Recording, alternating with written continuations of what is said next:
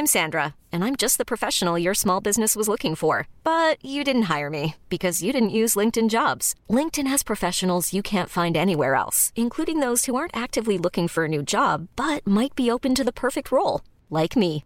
In a given month, over 70% of LinkedIn users don't visit other leading job sites. So if you're not looking on LinkedIn, you'll miss out on great candidates like Sandra. Start hiring professionals like a professional. Post your free job on linkedin.com/achieve today.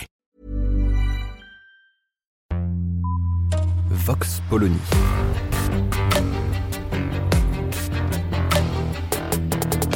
L'actualité vue par la directrice du magazine Marianne, Natacha Polony.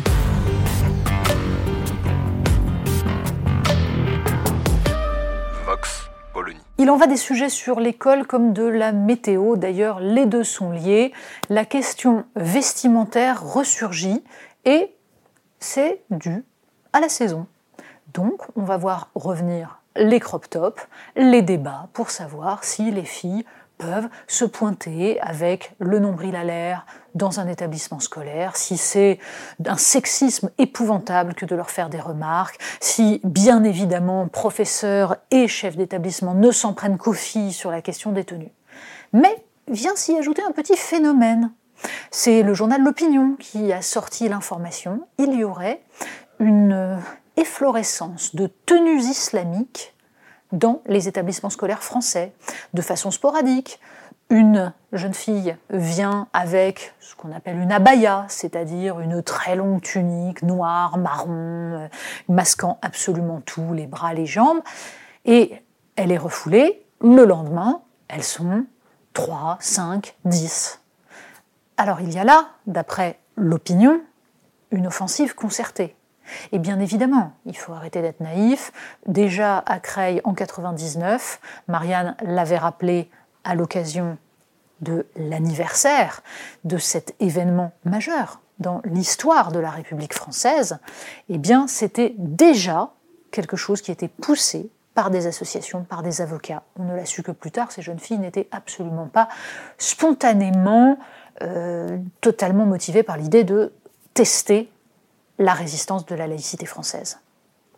Une offensive donc, mais qui justement est liée aussi à la question des crop tops et autres tenues euh, de collégiennes ou de lycéennes. Pourquoi? Parce que beaucoup de filles qui décident de venir avec un vêtement considéré comme religieux considèrent, elles, que non, ça n'est pas du tout religieux, c'est culturel. De même d'ailleurs que les garçons venant en camis, c'est-à-dire en tunique blanche, longue. C'est culturel, bien sûr. Sauf que quand on leur demande de le retirer, ils ne le font pas, comme s'il y avait là une revendication.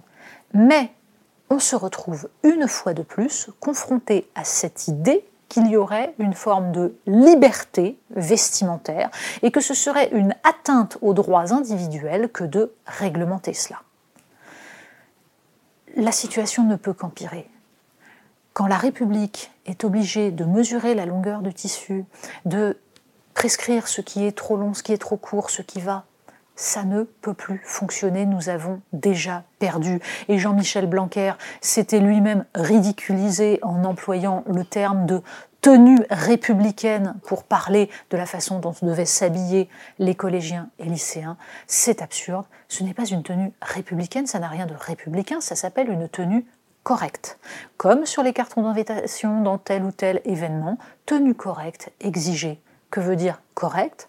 Conforme à la circonstance. On ne s'habille pas de la même manière pour se promener dans la rue, dans l'espace public, ou pour aller à l'école. Pourquoi? Parce que l'école est un lieu spécifique.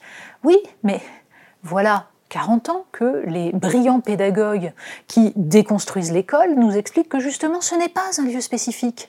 Au cœur de tout cela, il y a la loi de 1989, la loi d'orientation sur l'école, qui justement détruit la dimension d'institution de l'école de la République et qui, dans son article 10, explique que les collégiens et lycéens ont droit à la liberté d'expression. C'est bien sur cet article 10 que s'était appuyé le Conseil d'État pour considérer que le foulard islamique ne portait pas atteinte à la laïcité.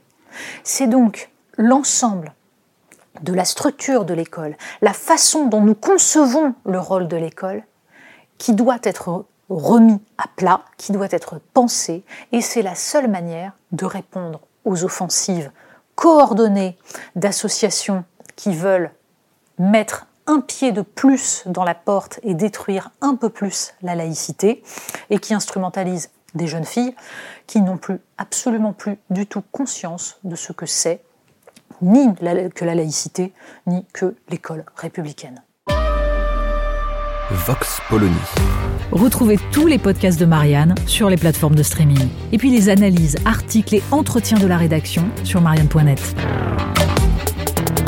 Et surtout, n'hésitez pas à noter cet épisode et à nous laisser vos commentaires.